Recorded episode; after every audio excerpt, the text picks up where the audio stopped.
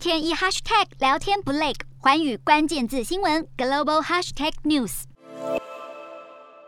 戴着墨镜，身穿皮夹克，北韩领导人金正恩在军方高层左右陪同下，慢动作走向镜头。北韩当局二十五号释出这部展现老派好莱坞风格的宣传片，大肆宣扬已经成功试射火星时期洲际弹道飞弹，也就是二零一七年以来试射的最大飞弹。美国和南韩专家研究试射影片研判，这次试射的其实应该是旧型的火星十五飞弹。不过，专家认为，即便如此，北韩的飞弹应该还是能威胁到整个美国领土。而且，北韩看似没有打算收手，还准备重启核试。根据南韩政府情报，北韩正在修建前往丰西里核试场的捷径。按照这个进度下来，最快四月中旬就有可能重启核试。北韩突然又开始试射飞弹，又疑似。积极重启核武，被认为可能是要和对北韩态度较为强硬的南韩总统当选人尹锡悦下马威。尹锡悦一直强调加强韩美同盟，